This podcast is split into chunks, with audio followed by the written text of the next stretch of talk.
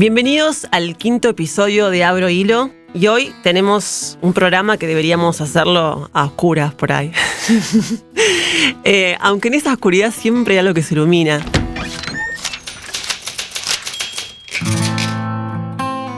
Bienvenida Mariana Enríquez Gracias, gracias por invitarme. y felicitaciones por tu novela y por tu premio. Muchas gracias. ¿Cómo te pega lo del premio? Bien, un poco estresante, pero, pero bien. No me. Mariana Enríquez No sé. acaba de ganar bueno. eh, el premio Herralde por su novela Nuestra parte de noche. Novela que empieza con una cita de T.S. Eliot que dice, ¿quién es la tercera persona que camina al lado tuyo? Sí. Y eso te pregunto yo a vos, Mariana, ¿quién es esa tercera persona? No, no, no sé. Lo que me gusta de esa cita es justamente eso, que es totalmente inquietante, misteriosa. No sé a qué se está refiriendo. Y, y quería que se fuese un poco el, el tono de la novela, ¿no? Como una, una, una, una compañía peligrosa, desconocida, sí. Pero un escritor, una escritora, es un poco una tercera persona que camina al lado tuyo, ¿o no? No sé. Es como un narrador Sí, que va viendo algo que, que, no sé, me imagino yo, ¿no? Como tenés que un poco despegar esa mirada cuando escribís. Yo siempre digo que lo que a mí me pasa es una especie de dictado. Yo cuando estoy escribiendo muy... Pero no sé quién es, quiero decir. Pero cuando estoy escribiendo muy entusiasmada o, muy en tema, me doy cuenta que, que no estoy necesariamente pensando. Como si alguien me dictara lo que tengo que, que escribir. Lo que tengo que decir. Y esa instancia es muy rara y es muy, es muy rara de, de explicar y suena medio esotérica. Pero pero, pero es así, Es así. es así. Hay, hay un momento en que no, no sabes qué es esa voz que te dicta, pero la tenés que escuchar. Son los mejores momentos, además. Eh, Mariana Enríquez escribió una novela de casi 700 páginas y pensaba el otro día, hay que decir todo el tiempo que son 700 páginas casi, pero de alguna manera sí, porque es como, no sé, revolucionario, ¿no? En esta época sacar una novela tan extensa. Sí. ¿Qué opinas de eso? No sé, a mí me da la impresión de que la- lo que más se lee es lo largo, en realidad. O sea, que hay una. Yo siempre noto que hay una especie de, de distorsión entre lo que pasa entre los escritores y lo que pasa entre lo que lee la gente. La gente lee Harry Potter, que son siete tomos larguísimos. La, lee, la gente lee a Elena Ferrante, que es Que son, sí. extensísimo. La gente lee His Dark Materials de, de, de Philip Pullman, que también es una saga larguísima. Históricamente la gente leyó El Señor de los Anillos. Eh, la gente lee Cien Años de Soledad todavía, sigue siendo un bestseller eh, latinoamericano. Así que en realidad creo que hay, hay de- o sea, hay como sentidos comunes impuestos que cuando después vas a lo que realmente se consume y a lo que realmente la gente lee y a lo que se publica y, y le va bien, tiende a ser medio largo en Mm. general. ¿no? Hablemos de la novela de Mariana Enríquez. Novela que habla de la historia de un padre y un hijo. Gaspar es el hijo y el padre es em, Juan. eh, Juan. Em, una novela que es- eh, empieza con un viaje Sí. eh, juntos, muy tierna, una relación muy tierna entre ese padre y ese hijo. Pero ese padre esconde algo que, bueno, es un medium Mm. Que está, vos ayúdame Mariana, Sí, sí, sí. Eh, es una especie de medium contratado por una orden. Sí, más que contratado, secuestrado, por Secuestrado, una orden, ¿no? bien. Sí. Sí, Sí, porque no le pagan, es un esclavo, quiero decir, no hay ningún tipo de posibilidad de que él se pueda ir de ahí. Bien. Y mm, es una novela que de alguna manera eh, habla sobre la herencia, ¿no? De un padre y un hijo. Pero hay, una, una- hay un momento que vos decís, vos decís, bueno, sí, vos decís, Sí, eh, uno de los personajes dice, eh, la condena heredada. sí, claro. Eh, me pregunto si no es una novela también de cómo cortar mandatos. Sí, por supuesto. El, creo que toda la pregunta de las generaciones que hay en la, en la novela, que tampoco son tantas, ¿no? O sea, no es una, no es una novela de voces latinoamericana, ni nada, es una novela fantástica. Eh, creo que la pregunta que hay todo el tiempo es, ¿es posible terminar con, con, un mandato familiar y si lo extendes con un mandato histórico y si lo extendes con, con un mandato, bueno, por supuesto también con un, con un mandato social, pero incluso con un mandato atávico, ¿no? Con un destino. Eh, entonces, eh, en, en varios momentos y en varias generaciones eso se trata de, de, cortar. La generación de Juan, que la generación del papá, lo intenta un poco antes, tratando de alguna manera de reformular la orden hacia un lugar menos. La orden es muy macabra, es muy brutal. Sí. Y ellos tratan de, de reformularla, pero es posible que no pueda reformularse. Y, y, esa generación, que es la generación que es joven en los 60 y en los 70, es una generación que fracasa. Y el que tiene que continuar de alguna manera con, con, esta, con, con este destino, que es un destino brutal, es Gaspar, que es un chico cuando empieza la, la novela y termina como un hombre joven y lo que hace su padre es tratar de que él no sea el próximo. Eh, y, ahí se juegan un montón de cosas que tienen que ver con, con, la identidad. Contarle o no contarle, hasta dónde decirle, cuánto ocultarle de quién realmente es él y qué se supone que tiene que hacer.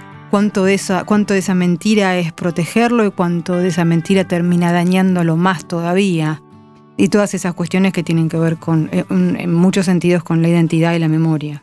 Claro, también, para decirlo en otras palabras, es cómo no arruinar la vida a tu hijo. Sí. ¿No? Porque también hay una pregunta, yo no lo quise, no, no es que no lo quise hacer, los personajes aparecen como aparecen y siempre apareció en un padre y un hijo. Pero por supuesto hay una pregunta sobre la paternidad y sobre la eh, pertinencia y ética de traer una persona al mundo. Claro. Este, si vas a trasladarle todo tu bagaje o esta idea que me parece una idea terrible, que es la idea de continuarte en tu hijo, ¿no? Que tu hijo te cuide, no te deje solo, que cumpla tus expectativas, que cumpla tus frustraciones. Entonces me parece el horror. Pero es posible que sea de otra manera, no lo sé si es posible que sea de otra manera. Entonces, bueno, hay, hay una pregunta sobre si esto está bien en el fondo. Estuvo Leila Guerriero el otro día y mm, justo hablábamos de la maternidad y yo le decía que ella fue una de las primeras, si querés, hace 10 años, en Frutos Extraños, escribió sobre la, maternidad y sobre la decisión de no tener hijos. Hmm. Y en, enseguida dijo, bueno, no, hubo muchas. Mariana Enríquez, y usó una palabra muy llamativa, una, una, palabra que me gustó. Fue muy insolente con eso también, dijo, algo así. Sí. Eh, sí, porque yo siempre lo vi como algo súper... Natural. Divertido gozoso. Pero Mariana, vos ves gozoso y divertido cosas que la gente no ve gozosas y divertidas. No, ya sé. Ese, eso, eso me llama la atención. ¿Vos te divertís cuando escribís so, Claro. sobre terror? Claro. Si La- no, no lo podría hacer. No podés vivir en ese mundo con ese nivel de, de oscuridad y de, mm, eh, de ecos que tienen relación con, con la realidad, que son terribles. Y además yo manejo muchísimo, o sea, mi estilo, si querés, es partir desde el realismo y de ahí irse al fantástico y al, y al Sí. sobrenatural. Entonces, en general, son... Incluso tomo inspiraciones de cuestiones muy reales. Obvio. Si, eso, si ese mecanismo no me divirtiera, estaría sufriendo todo el tiempo, cosa que es un disparate hacer en la literatura. Claro. En un momento dice, dos caras chiquitas que lo miraban desde abajo de las piedras para mantener la puerta abierta. Sí. O sea, y vos, eso está muy al comienzo de la novela, ¿no? Y yo nunca imaginé, pero debe ser tremendo tener dos caritas chiquitas atrás de unas piedras. Sí. Eso a vos te divierte. Sí, a mí y a me nosotros divierte. nos da miedo. A mí me divierte buscar esas imágenes, digamos. Sí, me divierte buscar esas imágenes. Buscar las imágenes que, que, que me, que, me, que me parecen escalofriantes a mí, que no me dan miedo, que me parecen escalofriantes objetivamente. O sea, es como es un horror eso. Y que sé que al otro potencialmente sí le pueden provocar una emoción más fuerte que a mí. Yo no sé si es así, pero me imagino, te imagino escribiendo y riéndote y escuchando música. Tengo como esa imagen tuya. Riéndome, no sé, pero escuchando música bueno, sí. pero como un poco como haciendo una travesura, ¿no? Porque Sí, yo me Pero- divierto. pero- a ver, si yo viese dos caras chiquitas atrás de una piedra, yo personalmente me muero de miedo, pero es ficción. Entonces al construirlo y construirlo con el lenguaje es casi una. es casi un truco. Es, Es un, truco, de magia, sí. sí, hay un momento que vos decís que el padre le dice al hijo, tenés que hablar con algo que está entre la columna y, Sí. y ¿qué otra parte del cuerpo era? Sí, es como Entre el el estómago estómago. y la columna. Sí, sí. ¿Por qué? Esa- eso me impresionó. No, eso es una, eso es una técnica eso lo, creo, no me acuerdo de qué libro lo saqué. Eh, estuve leyendo bastante sobre, sobre magia, ocultismo, técnicas de comunicación con seres Eh, de otros planos y eso, ¿no? Está lleno de biblio- bibliografía de eso, en Sí. tu libro. Sí, y había, había, había un método que es un método para lograr eh, conectar o desconectar con, con seres que tiene que ver con, con darles órdenes desde una postura que tiene que ver con una postura del yoga, con una postura física, ¿no? Mm. Eh, ¿Qué es esa? Las, las mujeres son malas en tu novela, ¿eh? Sí, menos Rosario, las mujeres son Son malas. malas. Rosario no es necesariamente buena tampoco, pero las mujeres son malas, sí. Y, y- y ¿sabes a quién me acordé cuando las leía? A las brujas de Macbeth.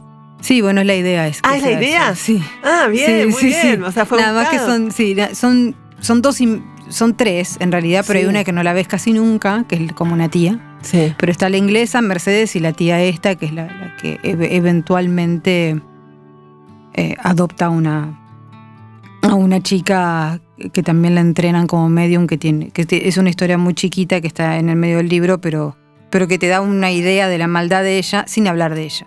O sea, a partir del daño que le hizo a, a- a esta chica. Son ellas tres, sí. Estaban muy buenos los remates en inglés a las frases. Sí, porque ella, porque la, una de las Florence, que es una de las dos de Sí. la orden, habla en inglés. Lo que pasa que estuvo casada con un español, con un catalán.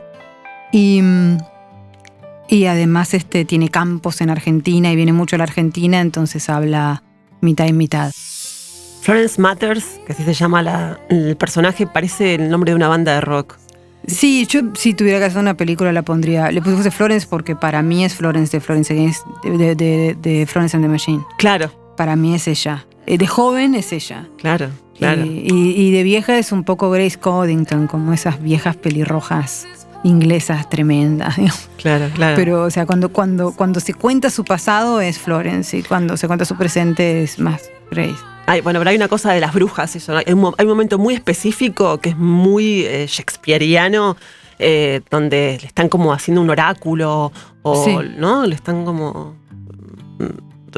No, no sé si le están diciendo lo que tienen que hacer, porque en- Macbeth es como que le, tienen- le dicen lo que tienen que hacer, pero acá es otra cosa. Ahí a él le le dan advertencias. Advertencias. Cuando tienen que hablar con él, en general, como él es muy poderoso también y es muy rebelde, cuando tienen que hablar con él, hablan las tres. Mm. Y, mm, y hablan las tres de diferentes maneras, ¿no? Mercedes es la amenaza, eh, Florence es la advertencia y la otra es el silencio, así que no sabes con qué puede Con- salir. Con que quedarte, sí. Pero sí, son, son la- el verdadero poder está con ellas tres. Ellas no son necesariamente las protagonistas, pero son el poder en las sombras. ¿La orden es la dictadura? No, No. no. Pero hay una cosa fantasmal entre la orden y, la, y, la- y lo que pasó, lo que nos pasó a nosotros. Sí. ¿no? Toda esa cosa de los secuestros, de la apropiación de bebés. Sí. eh, pero no es. No, no es. Es un eco. O sea, e- es un eco en el sentido de que es una, es una organización que, que tiene impunidad. Es una organización de gente poderosa que pertenece a una clase social determinada. eh, pero viven en el secreto. Es como si fuera un, un lado, a ver, como si fuera el lado B que hace posible que exista la dictadura en todo caso. Es, eh, tampoco es que sea metafórico, sino más bien es como si vos te, te imaginaras la fuente del poder de situaciones como la dictadura, o cualquier circunstancia donde el poder de los hombres tiende hacia el mal y se convierte en algo que tiene resonancias esotéricas porque uno no puede creer en la creatividad, en la crueldad, porque uno no, no, no puede creer la fe en la muerte que se tiene, ¿no? Mm. Entonces, la orden en, en realidad es como si fuese la fuente de la que se alimenta eso. Pero no es, es, es bastante más. eh, si, si- si lo querés como, como símbolo, es un símbolo bastante más, más amplio, abarcaría otras cosas. Por supuesto, em, puse en un momento a la orden en paralelo con la dictadura, igual es 1981, que es un año raro, Mm. la dictadura es el año del viaje, eh, porque quiero que sea un eco que se escuche. O sea, quiero que resuene una cosa con la otra. Pero Juan cuando apareces en los 50, por ejemplo, ¿no? Claro, sí, no. O sea, no, no, no, es, no necesariamente no es un niño nacido. El medium que es el que va, el, el que va a ponerlos en contacto con los dioses oscuros es es un, no es un niño nacido en el 76, digamos. Claro, ¿no? pero en la novela entonces transcurre en los 80, los 90, alusiones a los 60, está la psicodelia. ¿Eso te, te- te diste una especie de lujo que querías darte? sí, ahí sí. Querías meter toda tu... Sí.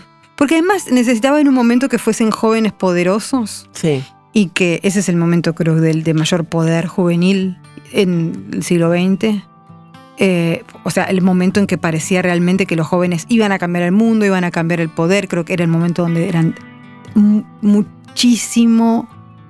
O sea, nunca hubo un momento que, para mí donde hubo una diferencia tan radical entre jóvenes y viejos. O sea, vos lo ves, no sé, a, Mick Jagger a los 22 años y ves un hombre de 40 británico y son de dos mundos diferentes. Hoy no, Mm, digamos. Son distintos, pero quiero decir, un hombre de 40 se puede tatuar la cara. sí. Es, y era como totalmente freak eso. Y además, el, el fin de los 60 y principios de los 70, específicamente en, en el mundo anglosajón, es un momento con el rock que está muy relacionado con el ocultismo. Sea, Led Zeppelin 4 es un disco totalmente ocultista, el primer Bowie es un Bowie súper preocupado por leyendas y, y mitos y leyendas británicos, o sea, hay una relación de cierta parte era un momento de redescubrimiento de la espiritualidad, ¿no? Mm. Y hay una parte de esa espiritualidad que es mucho más oscura. Sí. Hay una parte que es como la parte hippie cristales y hay una parte que es satanismo. Charles Manson está Sí, en 1969 también. sí. Entonces yo quería eso, o sea, quería ese clima. Que además les, per- les permite a ellos camuflarse con muchísima facilidad. Porque casi que es el momento en que el mundo se parece a lo que ellos hacen. Quiero decir, si ellos se ponen a hacer un, un ritual orgiástico tomándose un ácido porque quieren convocar a un dios, no es tan distinto a, qué sé yo, algo que podía pasar en la periferia de gusto. Entonces la, idea era, ponerlos en, ese lugar y además darme un gusto estético y además hacer una algo que creo que está en toda la novela, que es una especie de, homenaje a el fantástico, el género fantástico anglosajón, el ocultismo inglés, el rock. Digo, ah, como hay una, mi influencia más directa estética tiene que ver con ese mundo, con esa música, con esa literatura y, y tenía ganas de hacer sistema con todo eso. Bien. Eh, me acordé de Peter Ackroyd, ¿lo ubicás? Sí. El escritor Sí, que escribe sobre los suburbios de Londres, Sí. sobre los... Me, me acordé un poco de, Sí. de eso leyendo. sí. Sinclair, Ackroyd, todos esos tipos, Harrison, Bien. todos los psicogeógrafos, eh, sí. sí. Eh, hay guiños a Stephen King, de hecho hay un personaje que se llama Stephen. Sí. Sin embargo, yo... Que nada que ver que con nada que ver, nada que ver. Eh, pero sin embargo, yo recordé a Heathcliff de Cumbres Borrascosas. Sí, Juan es la influencia directa es Heathcliff. ¡Ay, en serio! Sí.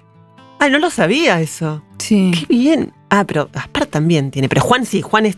No, él. Juan 100%, Juan es él. Juan, Juan es él. 100%. Incluso la relación con Rosario de chicos es, es un poco, no te diría copiado, pero es un homenaje. Ah, Como ¿sabes este chico que Se viene, al que traen a la casa. Sí. Digo, Cumbres Borrascosas cuando empieza, Es ¿no? eso, Hay un sí. chico que lo traen a la casa, Sí, que me sabe muy bien y tiene esta relación como súper afectuosa con la niña de la casa que se lleva mal con su familia. Claro. Y terminan haciendo una alianza. Después Cumbres Borrascosas se transforma en otra cosa. Sí, pero ¿sabes? Esa cosa brutal como de animalito. Sí. Eso, eso ahí lo sentí. Sí, no, sí. no tanto en la, en la idea, ahora que me lo decís, claro, cierra también esa idea. Pero en cómo vos los describís como un animal, como, como un. Sí, es como un animal lastimado que solamente. Sí, total. Es como un animal lastimado que solo ella calma. que yo- claro. No físicamente, porque eres como muy lindo. Es muy lindo. Heathcliff también. Sí, bueno, sí. Pero ¿e- ¿era Ruth? No. Ah, por eso. Ah. No, para que no sea tan. No, bien, bien. Para que no sea tan obvio. Y además porque no tenía ganas, sinceramente. Quería que fuese, que fuese de Misiones, o que fue de la, de la zona donde estaba ocurriendo eso. Lo que pasa. Pero no tenía ganas de, de hacer una cosa de demasiada explotación y poner, por ejemplo, a un hombre moreno. Tenía ganas de, de hacer una cosa un poco más idealizada, si querés, y, y sacarlo y llevarlo al género también, ¿no? Eso. Y pa- para evitar más subrayados políticos. No quería que el cuerpo esclavo y el cuerpo marti- martirizado fuese además el cuerpo de, de una persona morena, por ejemplo. Me parecía, me parece demasiado brutal e innecesario. Parece que se entiende igual. Sí. Eh, a la famosa frase de sexo, drogas y rock and roll le podemos agregar magia negra, sexo, droga, Sí. rock and roll. Suelen estar muy juntas. Sí. Me llama la atención otra cosa de la novela, que mm, las escenas de amor o de sexo entre los hombres Sí, eh, están más desarrolladas que las escenas entre mujeres o entre mujeres y hombres. sí, ¿No? Como que le diste una atención. me gustan más. Bien. Sin- sinceramente me entusiasmo más. O sea, cuando lo estoy estudiando me parece infinitamente más erótico dos hombres juntos que cualquier otra posibilidad. Entonces, bueno, me entusiasmo. Ah, se nota. Sí, se claro. notó. Sí, claro. Sí. Y lo dejo también a ese sentido. O sea, como ese tipo de caprichos. No quiero balancear, quiero decir. Si vos lo lees y me decís, ah, este- esta, esta, esta chica se calienta viendo a dos hombres, sí. Sí, claramente.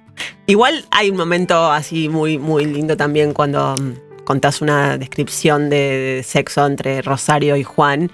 Eh, pero sí me llamó la atención porque lo- lo- lo- las otras escenas eran como más cinematográficas, de hecho. Sí, sí, es un más hot. Sí, Es así. todavía escucho la ladera Sí. de esa despensa. Esa, esa es muy Armando Bo, además, porque Sí. encima ahí en el calor, en Esa el corriente, con uno que se agarra medio a lo bestia. A la bestia. Sí, sí. ¿Tu abuela era de Corrientes? Mi abuela era correntina. ¿Y ahí nació todo tu amor al terror? Es que en realidad no, porque mi abuela vivía, eh, nació con mi abuela, si querés, pero Mm. mi abuela vivía acá. Y vivía en Lanús. Y lo que trajo de corriente fueron las historias. Entonces ella me contaba, me contaba mitos, leyendas, me contaba incluso cuentos de su familia que eran bastante oscuros.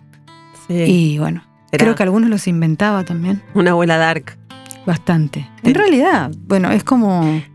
Me parece que el tema de la religiosidad pagana y el santoral pagano es una cosa que estamos menos acostumbrados acá, pero, pero en, en las, en las provincias del norte, sobre todo, está muchísimo más incorporado a la vida cotidiana. Yo no creo que a ella le pareciera horrible nada de eso. Bueno, en tu libro, eh, este, los, este, los peligros de fumar en la cama, hay una, Sí. hay una historia que se llama eh, El desentierro de Angelita, Sí. ¿es? Sí. Que eso está inspirado en algo que te contó tu abuela. No, eso, o sea, lo cuento así, Sí. en el cuento, pero en realidad eh, mi abuela me contaba otras cosas. Pero la, la situación de la abuela que cuenta es así. Pero hay, dos, hay una mezcla de dos cosas. Yo suelo hacer esto, ¿no? O sea, tomar ese pequeño Frankensteins sí. en todos Está los... bien, lo que hace un escritor. lo que es un escritor. Y en, en- en ese cuento la mezcla es mi abuela contándome sobre su hermana, eso sí es cierto, que decía que tenía una hermana que se murió muy chiquita, la enterraron en el fondo y lloraba, muerta, Hmm, cuando había tormentas. Pero eso pasaba en Corrientes. Sí. Yo cuando era chica me confundí porque no entendía muy bien geográficamente dónde quedaban las cosas, eh, por cómo ella lo contaba, y pensé que era en el fondo de mi casa. Entonces usé como esa emoción de cada vez que llovía, yo esperaba que llore la nena. Porque cosa que nunca pasó. Mariana, por favor. Sí. Y después, el, el, el angel- el angelito es una cosa que se usa sobre todo en las provincias del, creo que es del noroeste, sobre todo, más, más, más prominente en el noreste, que conozco más no tanto, que es cuando un niño muere, como es un ángel que se va al cielo, en el, en el velorio se lo viste de ángel. Sí, que escribiste. Claro, que está en tu cuento que está un bebito con alas. Sí. No, Sí. no, Por bueno, eso lo hacen los santiagueños, como culpa de ellos. pero Mariana, un bebé con alas. Pero bueno, espera. Sí. Bueno, yo me río y me pregunto esto, ¿no? ¿El humor no es una manera de soportar el terror? El humor y el terror están muy cerca, porque son, son dos emociones muy extremas, y las dos. Y, el, y, y en muchos casos se muerden la cola, porque el, el- el terror a veces es tan desaforado que termina siendo bizarro. Claro. La risa del Entonces- velorio. Sí, claro, claro, porque termina siendo bizarro, ¿cómo no? ¿Qué sé yo? El abuelo se cae del cajón y es un plato. Claro. Es un horror, pobre abuelo, pero está muerto, tampoco es que le pasa algo. Pero quiero decir, hay, hay un. Con lo sagrado, en realidad, hay, hay Sí. un punto donde te da mucha risa. Yo, yo tuve. Hubo un momento de, de- de mi infancia que fui a escuela católica, no sé por qué, misterios de mi madre. Y me acuerdo que en la misa me daba risa. Pero me daba risa, no sé por qué, porque estábamos juntas ahí, un montón de pendejas en cualquiera y no sé. Y el cura decía el cuerpo de Cristo y había una de las taradas que decía, "Ah, está bastante gordo porque era la hostia redonda.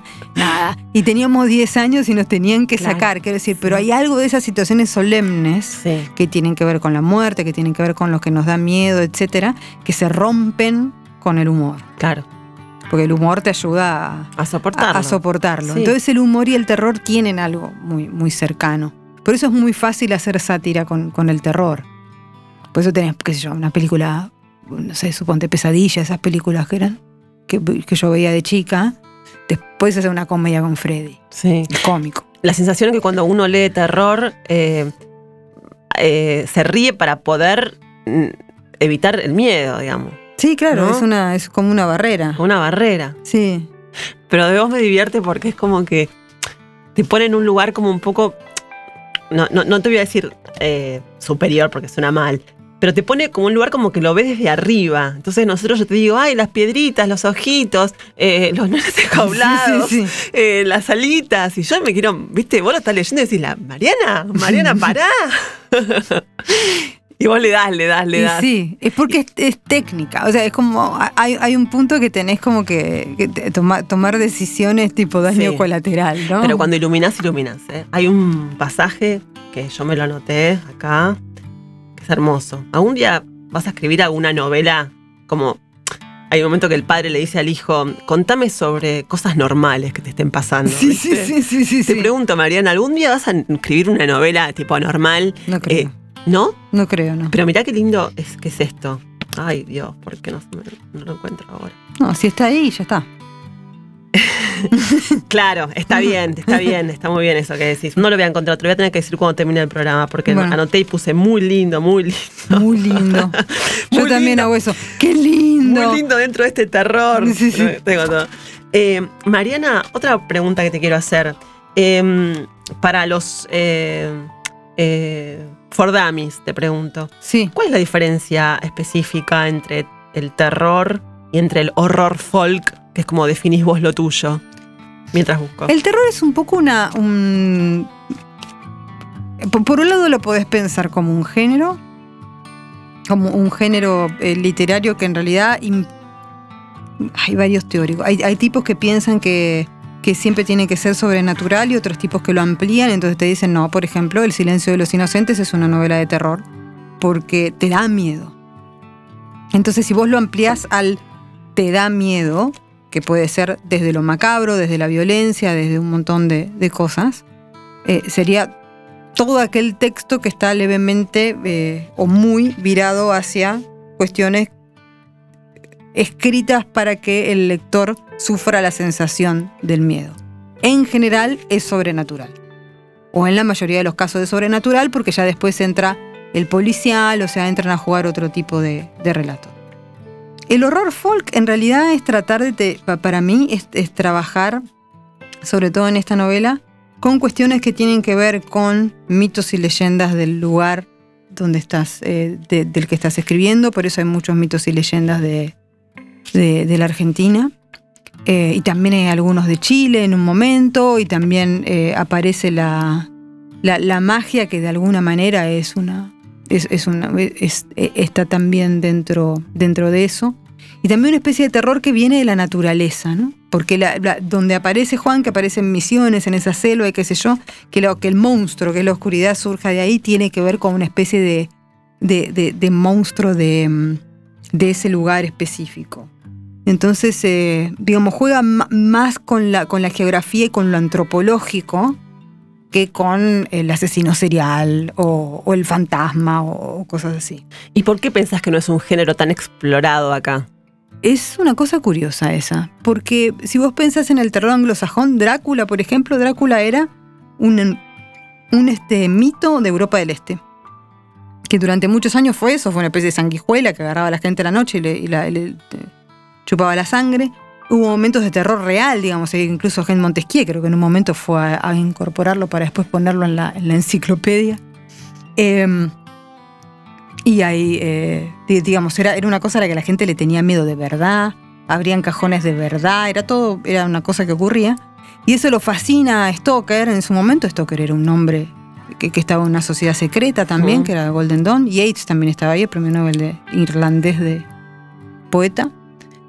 Y mm, toma esa superstición y la incorpora a la literatura.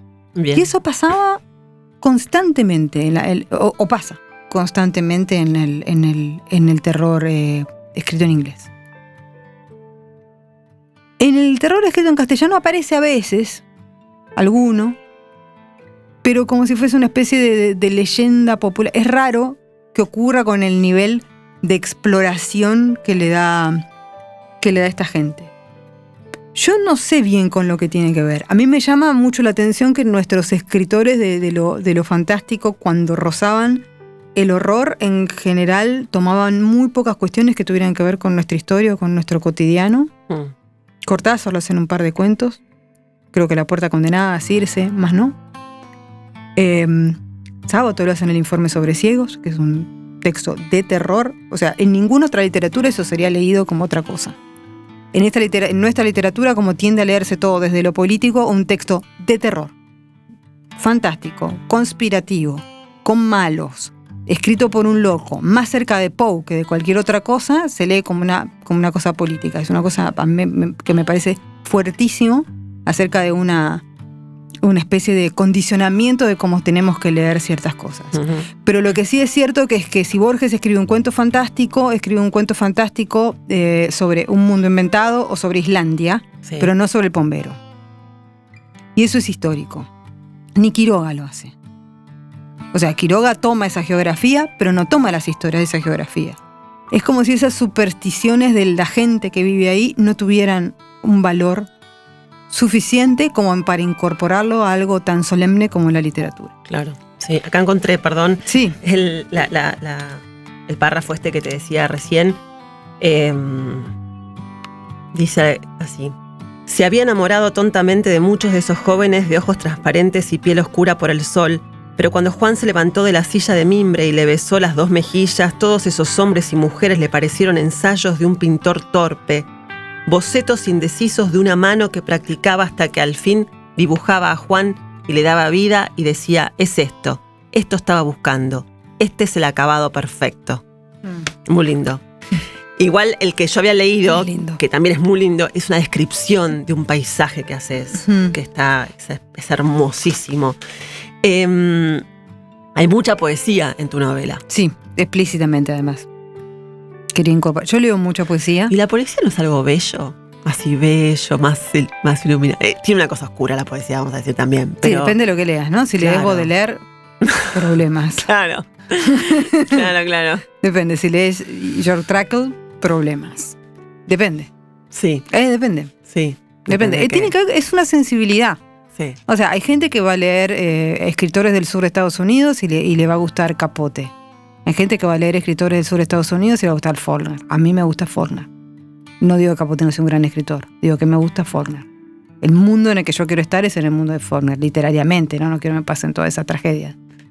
¿La leíste a este libro lo estás deseando, no? Sí. ¿El de, ¿Te gustó? Más o menos. Algunos ah, cuentos me gustaron y otros, y otros no tanto, pero me parece que algunos son muy buenos. Me parece que otros tienen resoluciones muy rápidas. Sí. Nada, me parece un primer libro. Bien. Cosa que. Sí, que aparte ah, surgió de, una, de un artículo de. Pues, de New York. O sea, que hay, que darle, hay que darle más. Hay que darle tiempo. Tiene algo, tiene una imaginación ahí que es interesante. Que sí, a ver. Eh, vos sabés que eh, leí por ahí que vos escuchás música eh, cuando escribís, pero no música en castellano para que no te. Sí, para que el dictado ese que te decía que ocurre no sea interferido por otro dictado, o sea, que no sean otras palabras en español que me estén, que me estén dictando otra cosa. Ahora, tu obra y el rock es como un solo corazón.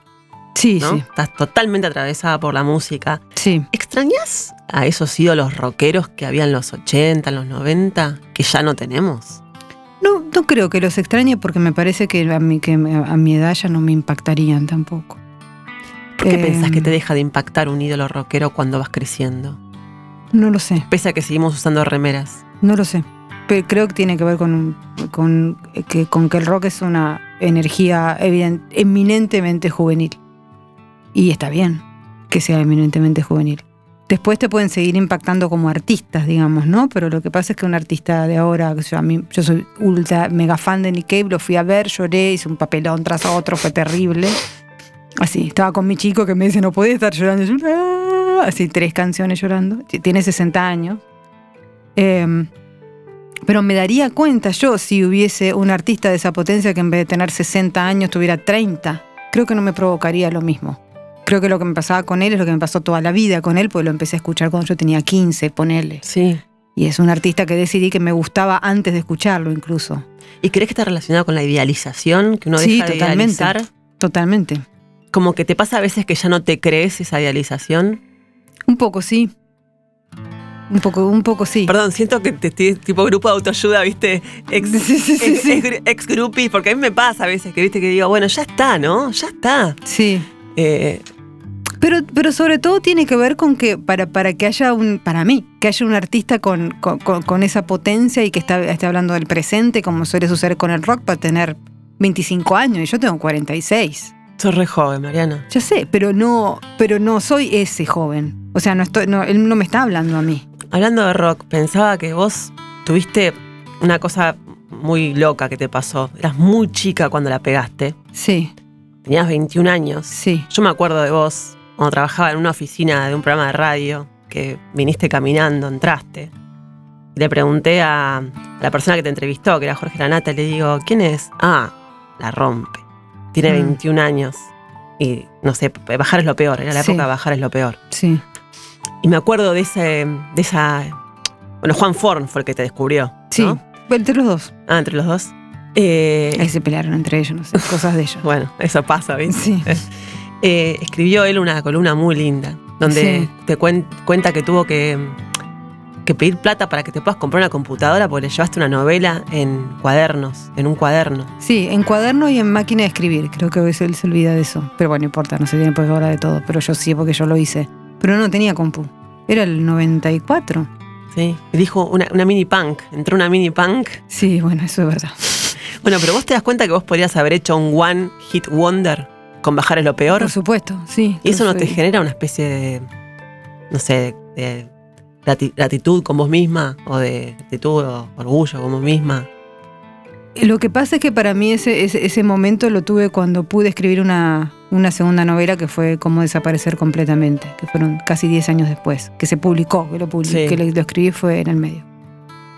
Porque yo cuando escribí y publiqué, Bajar es lo peor, no conocía escritores, no tenía interés en los escritores, no había ido nunca a un taller literario, no tenía nada que ver No. con ese mundo, lo había escrito nada más que para mí, para mis amigos y para divertirme. Sí. Entonces yo no tenía tan tan claro que quería ser escritora tampoco, ni sabía la dimensión de eso, ni lo que era eso.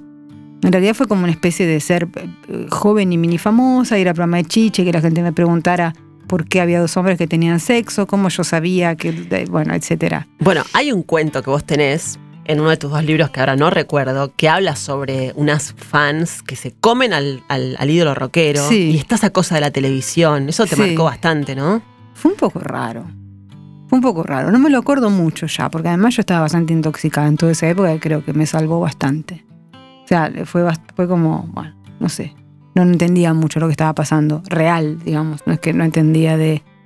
Esto es mucho, no lo entiendo. No, no lo entendía porque estaba del orto. No, pero para decir una frase hecha era la picadora de carne real. Sí, esa, en ese momento sí.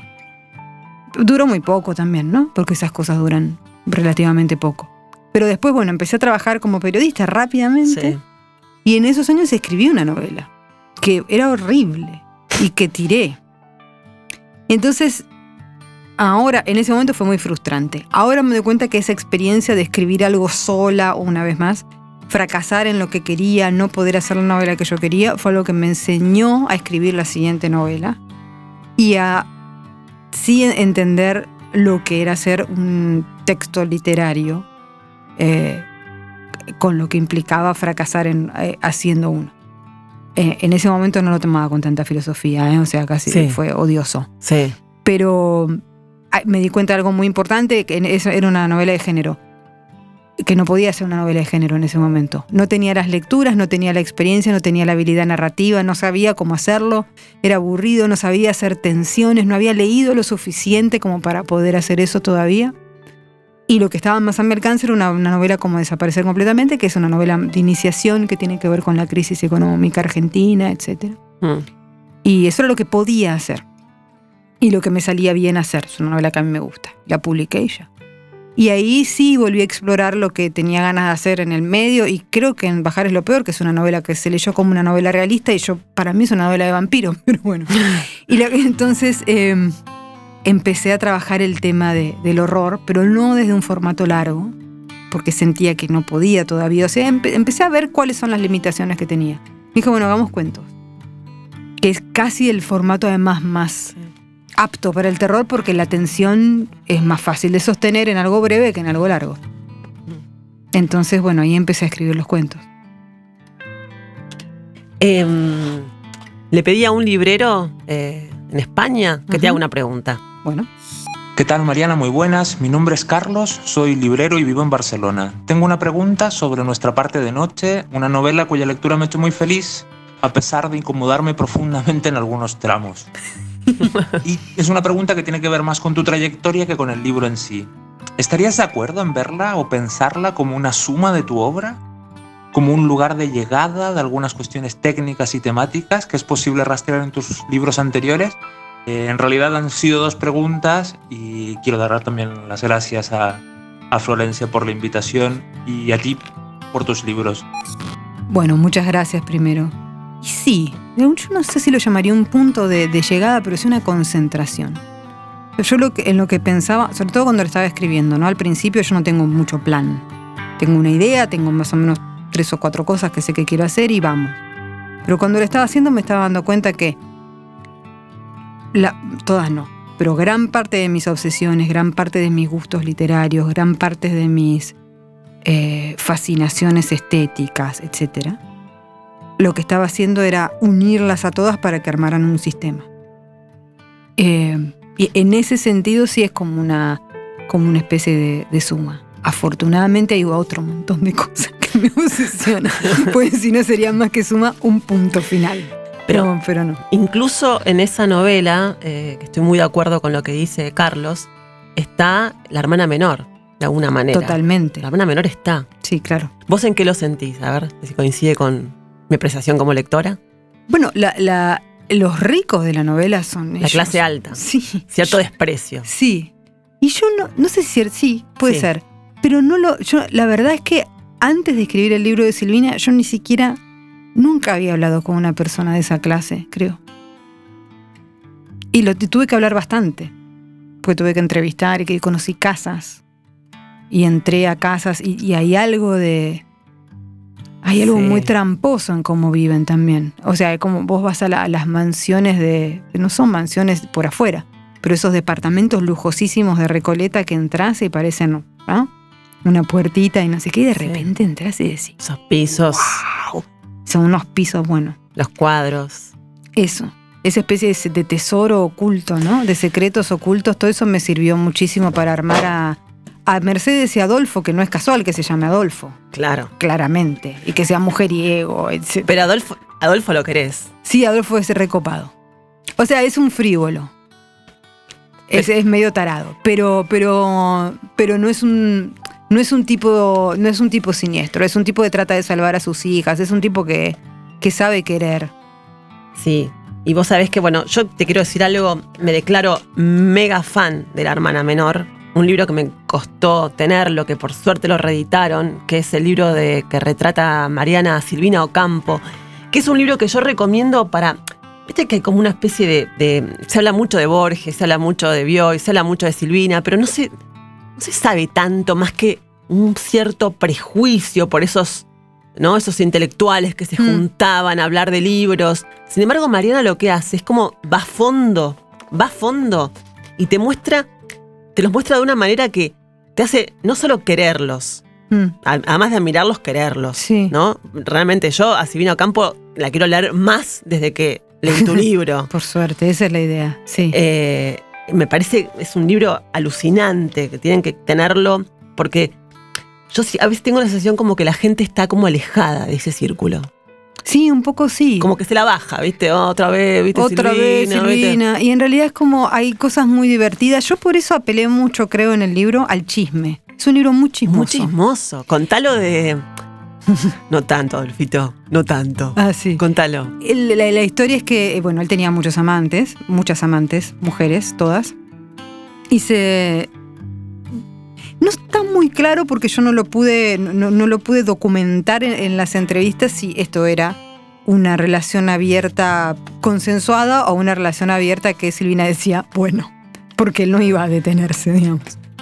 Pero en todo caso ella lo, soportaba con bastante filosofía. Y, ella tenía sus historias también. ¿no?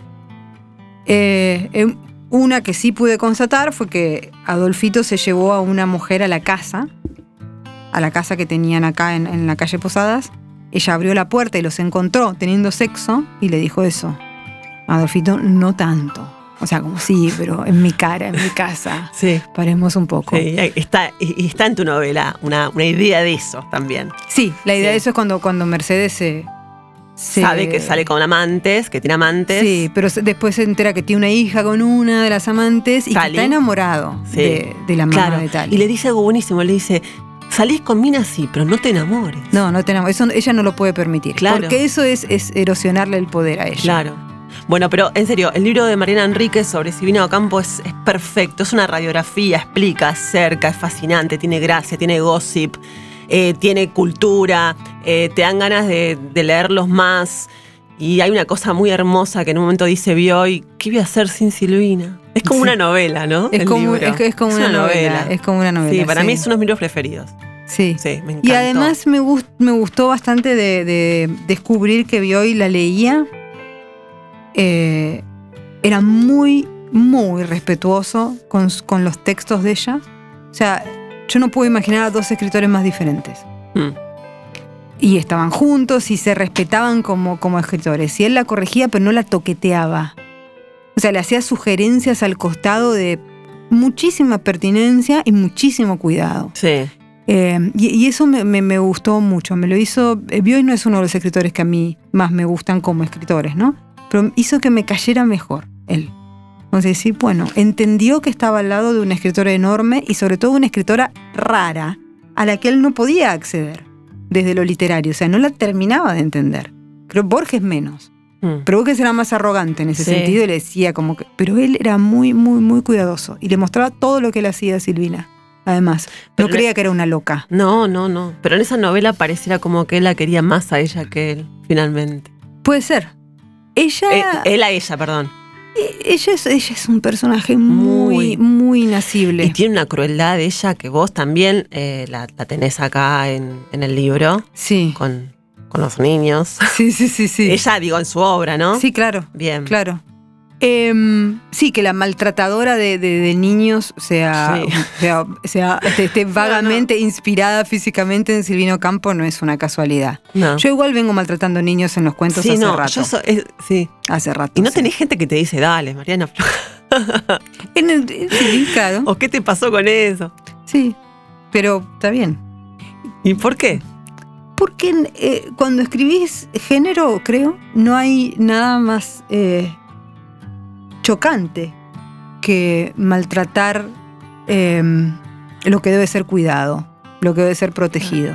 Entonces, si una persona hace eso y lo hace consciente- conscientemente y en ocasiones lo hace con placer, Ah, eh, no hay más mal que ese. que ese. Pero además yo le agrego a e- esas, a esas capas de mal que son muy de género, el tema de lo que realmente pasa con los niños en, en nuestras sociedades, que son los niños que viven en la calle, un cuento que se llama Rambla Triste, que es recopilé em, Sí. historias reales de niños de la calle de, de Barcelona cuando el Raval, que ahora es el Raval, era el barrio chino. El niño de- de- del chico sucio. El chico sucio. eh, es un crimen real, ese crimen de Ramoncito, es un chico que mataron en el norte de la Argentina. Ah, O sea, Sí. en general, lo confundí con otro. en general lo que ha... es que- no, no, pero en, en el cuento está en Constitución. Ah. Lo trasladé, lo le Ah, cambié, le cambié ese- la locación. Le cambié la locación eso, al cuento. Por un lado, cuando escribís así sobre terror, sos como, vamos a decirlo rápido y, en, en- en crudo, sos como mala con los chicos, Sí. pero en- por ejemplo, en cuentos como ese que acabas de nombrar, sos, o sea, te- se- parece como que te duele tanto en realidad lo que, lo que les pasa. Sí, es que Bueno. yo no soy la mala, las malas son los que... eh, Es que el punto es ese, Claro. es como para mí, lo que yo trato es de iluminar Eso. eso. Y que está totalmente tapado socialmente por un discurso perverso, que es el discurso de la infancia y los niños como lo más maravilloso de todo, cuando salís a la calle y en realidad están los niños viviendo en la calle, los niños muertos de hambre, los niños odiándote por eso, los niños pidiendo dinero, los niños trabajando desde que tienen dos años. Entonces, no sé, qué sé yo. Y pues, nada, yo me, me- eso, eso sí me parece importante y, mm, y eso es un juego, digamos, entre el juego del género de maltratar al niño con, con crueldad a la Silvino Campo y después decir, no, pero ojo que esto es un fenómeno social. Yo Claro. solo lo que te estoy ah, poniendo es una, es una pátina de Stephen King y de It para que a vos te sea más digerible entender que eh, vivís en un mundo que a los chicos los maltrata y los viola y los destruye si puede.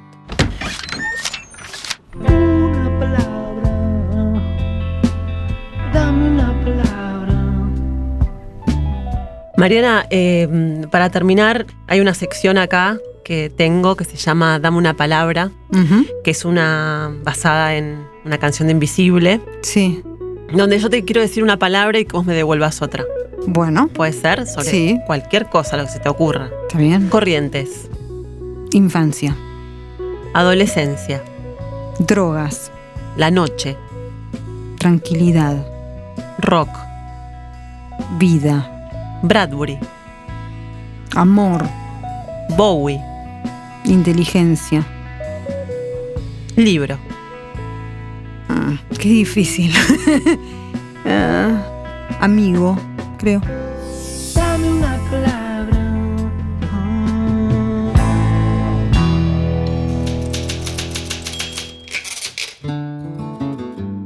Muchas gracias por venir.